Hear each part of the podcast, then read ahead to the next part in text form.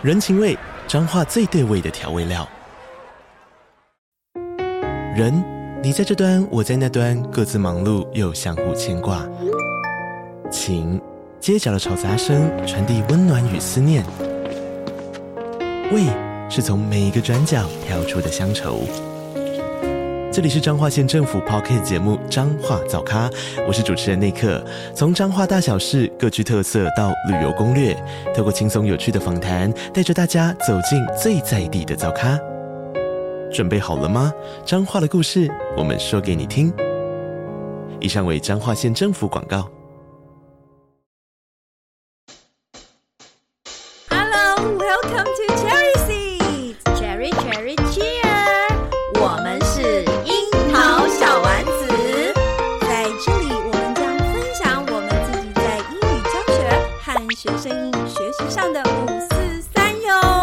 我是 Caroline，我热爱教学，我会在这里分享我的英语教学小偏方。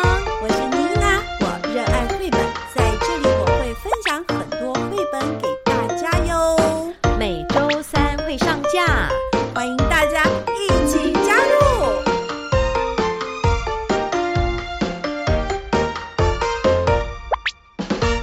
Hello，樱桃小丸子的听众朋友们，大家好，我是妮娜。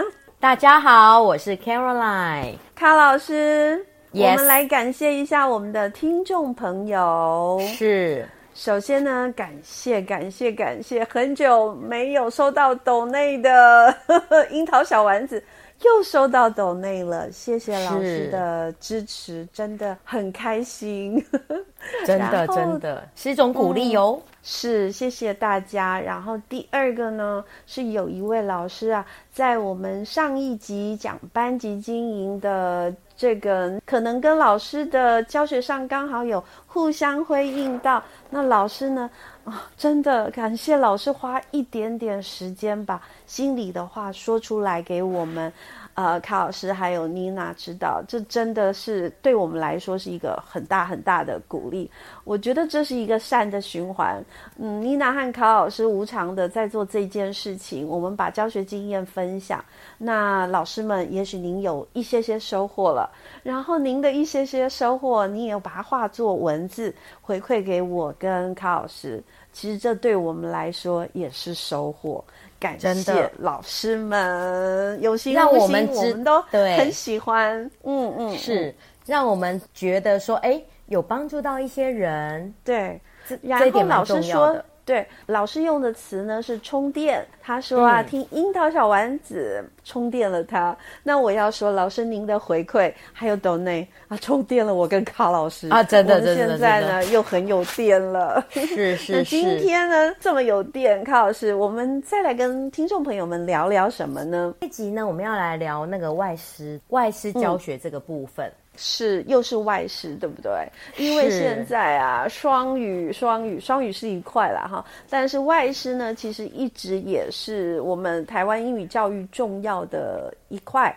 我会发现，只要我们去到有外师的学校，亦或者老学校老师他们有外师，他们总是有很多问题要问，好像永远问不完。嗯、但问来问去，你会发现问题都一样。因为啊，在二十年前我被问的问题跟现在被问的问题 几乎没什么改变。我觉得没有改变耶，其实就是那一些。所以我们要从哪边切入呢？卡老师？嗯，我觉得呢，外师哈很容易直接影响到那个英师，就是我们中级的英文老师。这怎么说呢？因为我们可能要跟他们共同备课，或者跟他们共同讨论。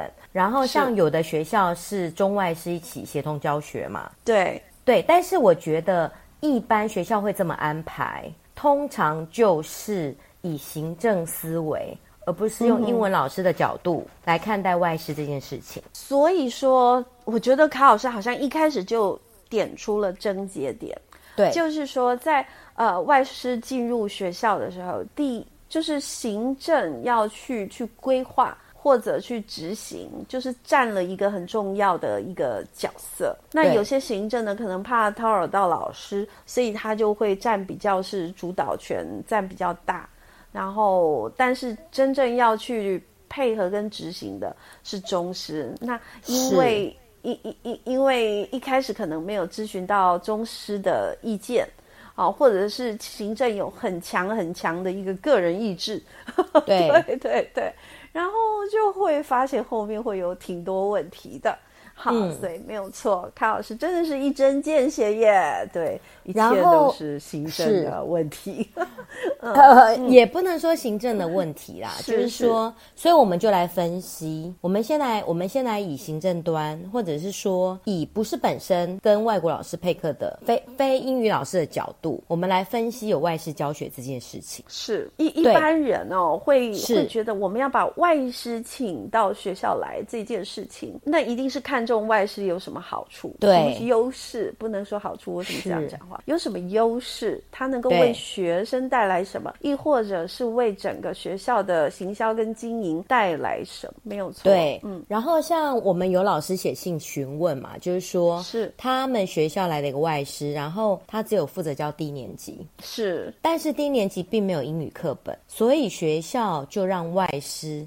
自行决定上课的内容，你喜欢这样吗？所以我们就来分析嘛，为什么？为什么行政端会这样决定？因为觉得外国老师进来呢，就是一个很自然的一个英语环境了，因为他直接就是创造了一个很自然的英语环境，所以可能是大家会相信外师一进来跟小朋友啊、呃、互动一阵子以后，小朋友就能够听得懂，甚至开口说了，是这样子、嗯。所以，所以我就是归纳出一些方向了哈。第一个、嗯、学校会觉得说，让外师的自由度高一点，对不对？Why？为什么？对，因为他觉得说，这样外国老师可以根据自己的经验，还有他们的专业知知识，嗯、来自由的设计课程内容，就不用受限于固定的教材，还有教学计划。但外师进来不是每一个人都会教哎、欸。对，这个这个就是这个，这个学校不一定知道。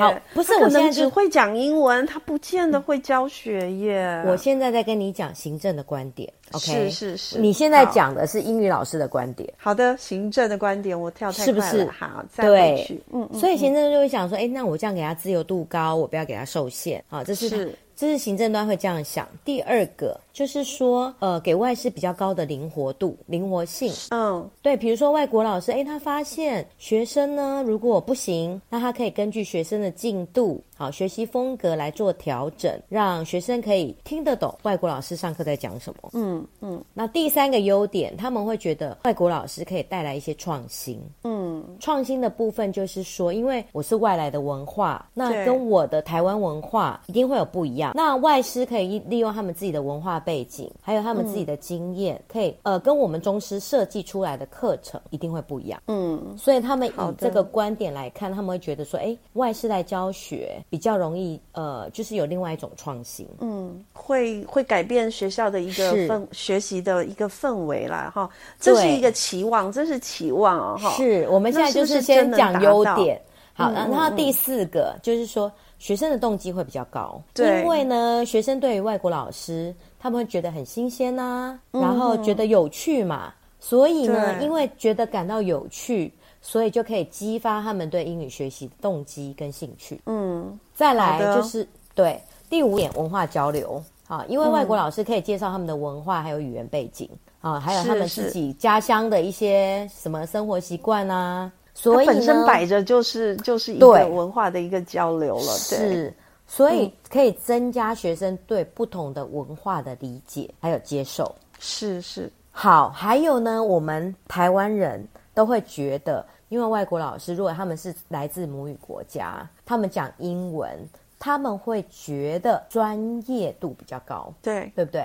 如果说你以英语 就是很厉害，看到有外师了，然后大家就觉得，啊嗯、就好像就是不一样，嗯，对，这间学校呢，或是这堂课质感就很高，这样，因为是外国的老师来上课，对，然后他的口音，哈、哦，我们都期待说是北美口音嘛。所以他的口音当然是比我们道地呀、啊，嗯、再来他的一些用字，哈、哦，他当然就比我们自然，因为他有本身说，对，嗯、当然，因为他是来自他自己的国家嘛，所以我们以英语教学的角度来看，我们会觉得他在语言的这个部分专业度是非常高的。嗯嗯，然后学生学到的就是更流利、更自然、更专业，对，对不对？对对。好，再来呢，我们会觉得外国老师比较活泼，所以他们比较会设计课程，所以是他的教学内容哦，设计出来的反而让学生比较容易进步，比较容易学习跟进步。我要必须要再说，现在卡老师都说是我们认、嗯、认为会是这样子哦，不是说他们真的是这样子哦，是，是认为哦，哈，对，外师进来可能我们的几个认为，OK，是，嗯，然后第八个啊，因为基于前面的优点，所以呢，学校也会认为说，哎，学生这样学习成果比较好哦，因为呢，外国老师他的发音。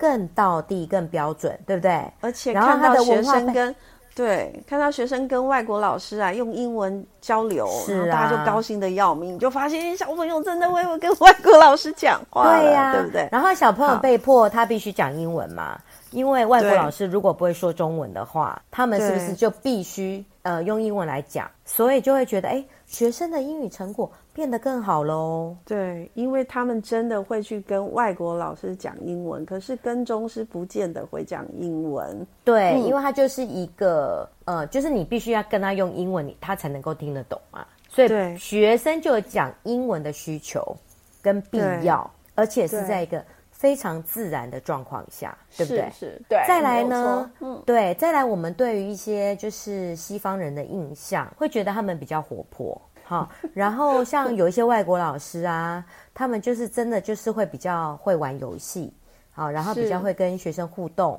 那再来就是我们所认识的一些西方文化，我们会觉得。他们是比较以互动性为主，不像我们就是、嗯、呃，以台湾来讲，我们可能很很重视考试啊，很重视升学啊。那外国他们比较 freestyle，对，所以我们会认为 freestyle，他们上课好像可以比较没有一般我们台式要求的规矩，哈，感觉真的是很 happy 很 free。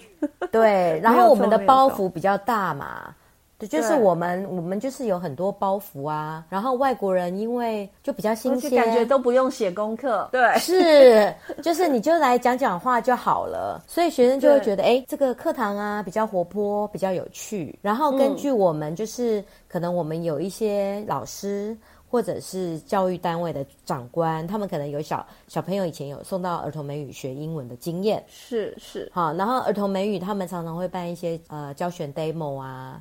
然后都是都好像很好玩，是，然后都是以外师为主导嘛，嗯、然后就会觉得，哎，外国老师给大家的印象就是比较活泼，好，然后小朋友也很喜欢，嗯、所以呢，就会觉得，哎。造成外国老师教学风格活泼的这种印象，是的，是不是？你已经哩哩扣扣讲了非常多的优点了。对，然后第十点，还有第十点，还有第十点是第十点，我们会觉得这是一种国际教育，嗯，对不对？嗯，因为你你外国老师自动带来了外国文化，是，所以我们是不是有跟外国人接触沟通的机会啊？然后学生的国际接轨了，是我们就会觉得说 有外国老师。就会跟国际接轨了，然后呢，学生的能力呢就会提升了。做梦，好，以上我讲的十点有没有超级有道理？有有有，就是其实您说代表了行政，其实我觉得是一般人的认为。对一般人，因为行政他们没有接触英语教学，他们的观点比较像家长。对，对，因为家长像我，如果是家长，我看到哎，这个补习班有外国老师，然后我就会加分，真的就是这样子。然后教育、嗯、那个教育长官他们也会觉得说，哇哦，然后这个有外国老师的话，这个我们英语教学自然就会提升啊。所以就是大量聘进外师嘛。是，那缺点有什么呢？外国老师的缺点就是说，第一个，他对我们学生的文化，还有对我们的教育体系，他根本就不熟啊。是没有错哦。对，所以我们怎么可以想象说他就是完美的？所以他一定会出现教学上的瑕疵，或者是不适当的教学嘛。好，那再来就是说，激发学生英语的兴趣方面，外国老师对学生而言很新鲜呐，但是他可能只有激情，有没有？他只有一开始的 激情，没有能力是吗？不是，就就是学生一开始有激情嘛，然后有兴趣，甚至就会觉得，嗯，对，有可能，对，那可能只是一开始的激情啊。后来如果说你，你今天如果外国老师他教学设计没有很好，嗯，那最后他还是一样啊。就像我们在课堂教书，你说我们身为一个英文老师，我们教这么久，我们有办法让学生每节课都是哇，就是都很嗨吗？我们还是要课程设计啊，嗯，对不对？那我们也是花了很多的心力嘛，是是，是，所以你这个人，你在你长得再高再帅哈，再有趣，还不是一样？你还是要。课程设计啊，不然学生还是会腻啊。再来就是说，外国老师设计课程，他对我们的学生的语言能力，他其实不熟。他应该要熟啊，因为他得做一下背景分析啊。他怎么分析？上个一两，其实他上个一两次应该就要知道学生大概是什么状况，嗯、然后要去调整。对。那如果对低年级而言呢？其实我就是说来说去，其实说来说去，我就外国老师跟。台湾的老师，不管你是哪一国老师，我觉得都一样。嗯，你必须要具备教师的特质。对，就是说你，你你要了解你的学生，你要做分析，然后当你在教学上你遇到发现，哎、嗯，学生的参与度或学习成效没有那么好的话，你就应该要立刻的一个做一个调整。我觉得这是每个当老师都应该要具备的一个特质。对，对，只是说有时候。嗯，外师他好像会有一些比较固着的行为，就是不愿意改变自己的教学耶，然后也不愿意听进大家的一个建议，这是我一直听到有老师们在反映的。哦，可是我觉得这个都很正常哎，嗯，就像我们在学校跟不要说跟外国老师啊，嗯，跟我们自己，嗯，跟我们自己本国籍的老师，你觉得有那么好沟通吗？对不对？是啊，没有。所以我觉得拿放大镜去照外国老师。对，所以我觉得干嘛要放大？就是说要放大他这个缺点。所以我觉得就是我们今天在共同备课，然后在设计课程，就是沟通真的很重要。而且其实我们也不知道说这个老师跟外国老师怎么沟通，是比如说是命令式呢，还是说呃规定他一定要怎么做？那如果外国老师他觉得没有被尊重，嗯、他为什么要去改变？嗯、是不是？嗯，所以就又回到真实的一个状况，还是一样。哦、对，嗯。还有就是说，有时候这个外国老师他搞不好没有教学专业，我觉得也不是不无可能，嗯、因为他可能只是会说英语，然后就来教了。而且我们又很需要外国老师，他就来了，他刚好也有时间，他就。对啊，比如说我们要三百个。嗯然后就只有两百五十个都来应征，嗯、然后就两百五十个通通都录取。嗯、那这样子外师来的时候，他进来了。我们刚刚那一些，我觉得卡老师讲的很有道理。那我现在要请教卡老师，那如果教学内容呢，要教什么？我觉得，教我，觉得以学校当自由发挥呢？我觉得呢，我觉得以学校当局而言，你站在一个管理者的立场，你至少要教他写 syllabus，就是说，假设说我现在低年级。好，那我我一周一节，那我这样是不是二呃二十周？我就二十节课。嗯，你至少你要把你这二十周要教什么，你要写出来。所以要请外国老师，你也去定定你的教学目标。对，然后呢，教学的课程计划。是啊，还有还要很重要的，你得去分析孩子到中年级啊，能不能做一个衔接？对，对，就是就像我们我们在教课，我们要写课程计划嘛。是，那你今天如果学校都不要求外国老师写课程计划，嗯哼，哼，那说实在，我觉得行政是失职的。嗯，对你，你等于你什么都没做嘛。那你啊，那外国老师已经专业到不用写课程计划了吗？他看到学生就会上课，有这么厉害吗？嗯、对不对？而且真，我我觉得卡老师说的有道理。我现在终于觉得课程计划是很有用的一件事。是啊，是啊，因因为。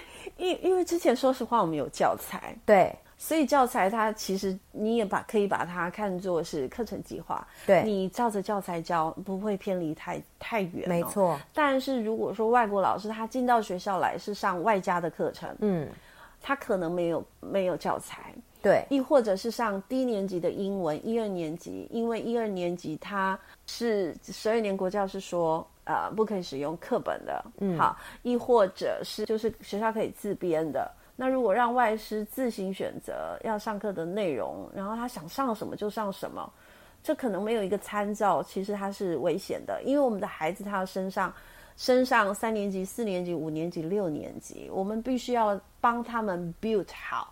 该有的一个基础的能力，好，然后让他好做衔接，而不是完全自由发挥。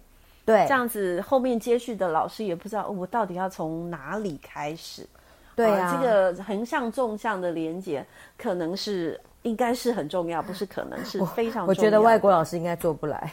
我觉得他，他到底在闹什么？我我我觉得，我觉得 至少他写出二十周的计划。嗯嗯，对。然后呢，你你这二十周，假设说我是用主题好了，是啊，比如说我第一周我可能讲动物，对不对？那我可能是、嗯、呃讲 farm animals，再来我可能是讲 zoo animals，我再来是讲 sea animals。那那你还是有细项啊。我讲 farm animals，我我的重点是什么？你还是、你还是会有呃一个大大纲的。嗯，那如果外国老师都连这个都写不出来，我敢跟你保证，他上课就是不知道在上什么，完全没有目标的。哦，那我觉得这个就是行政端你必须去监督的事情。那如果说像像我们刚刚刚好讨论到低年级了，对。那低年级呢？我如果是一般在台湾的各小学，他就是会上 twenty six letters 二十六个字母跟 phonics 嘛。对。那如果说外事都不教，就在教你刚刚说的那些主题的话，对。那这样子 OK 吗？卡老师，你认为？我觉得，如果说你今天只是听音字会，好，就是只有听音，比如说我听得懂，我可以听得懂 cat，我可以指认、嗯、这个是猫咪，嗯、是。所以我觉得外国老师他可以 focus 在听音能力的部分，嗯哼哼，对，然后可以给他们一个有点像呃沉浸式吧，嗯、就是他可能不一定说他必须写或必须读，嗯、但是他可以听得懂，嗯，这个也是一种能力，就是说我建立一个听音的基础、嗯、听力的基础、听字呃叫听音智慧啦，我觉得这是可以的，嗯、但是你还是要会有目标啊，比如说我可以指认嘛，嗯。嗯我可以指认说，哦，老师念 dog，我可以指出这是。嗯所以说，意思就是说，就是外国老师上的，不管是一年或者是两年，对，他还是要有一个细项的一个目标，学生能听懂什么，对，或者是能够书写出什么，还是要定定适合这个学校，然后这个年纪应该要能够达到的目标。好，那至于二十六个字母，我刚刚其实是问卡老师说，那在低年级，因为各校都在教二十六个字母，到底要不要习写？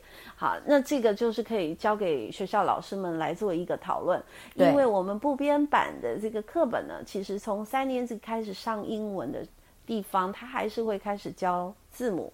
好，那老师们就要去评估喽。好，这教学，呃，一个学校的英语学习应该也运作了好多年了。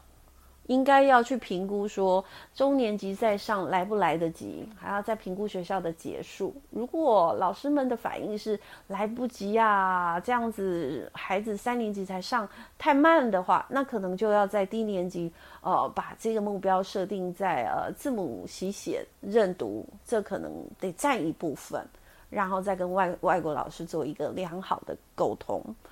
如果结束够，那就很好用了啦。如果结束不够的话，那真的就是要有缜密的一个思考了。嗯，对，我倒不觉得说一定要教字母，但是如果说你让外国老师你善用他这个语言的优势，然后学生可以听得懂一些字，我觉得也会有帮助。因为毕竟英文还是要有一些语感嘛，你有这些听音的基础。然后他哎习惯了这个英语的发音的节奏啊、嗯、语调，那到了他三年级要学字母，嗯、还是会有帮助的，就是会比较快一点点。对，然后他会比较熟悉这个声音。嗯嗯，那可是老师们会担心啊，哎，外国老师啊，一个礼拜才来一次，嗯，然后只有四十分钟，那这个就是孩子一年级的宝贵的唯一的英文课，是，那就这样子，呃呃，一学期就是会跟。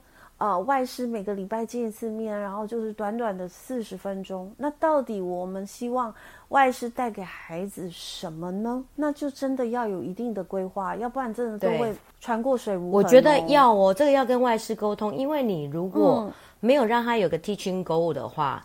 他们的教学是非常发散的，嗯，那就真的就会觉得这两年跟他干什么？是，因为说实话，要沉浸也是那个声、嗯、那个量不够啊。对，所谓的沉浸是可能每周半天都在那里沉浸，那个量才够。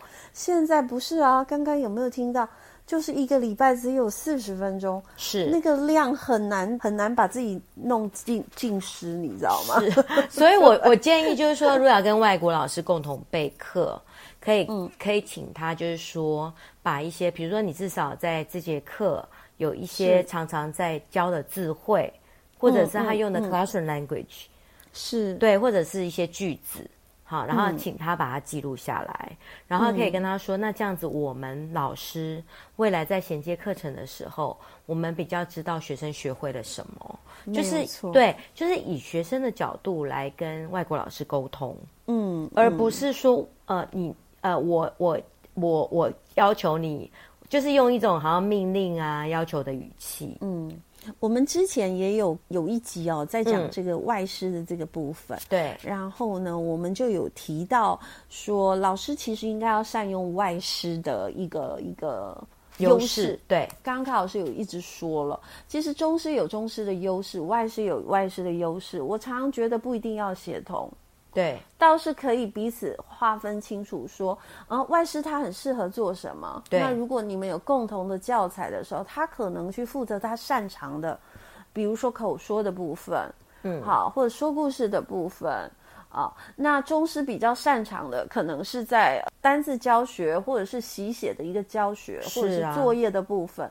那就分给中师做，对，我，我觉得这样也是能够有一个很好的搭配。怎么办？说来说去还是沟通哎、欸。是，然后绝对不要要求外国老师去教写字跟教文法，没有错，他们不擅长。对，不要把进度压力放在外国老师身上，因为最后的结果你就会一直很气。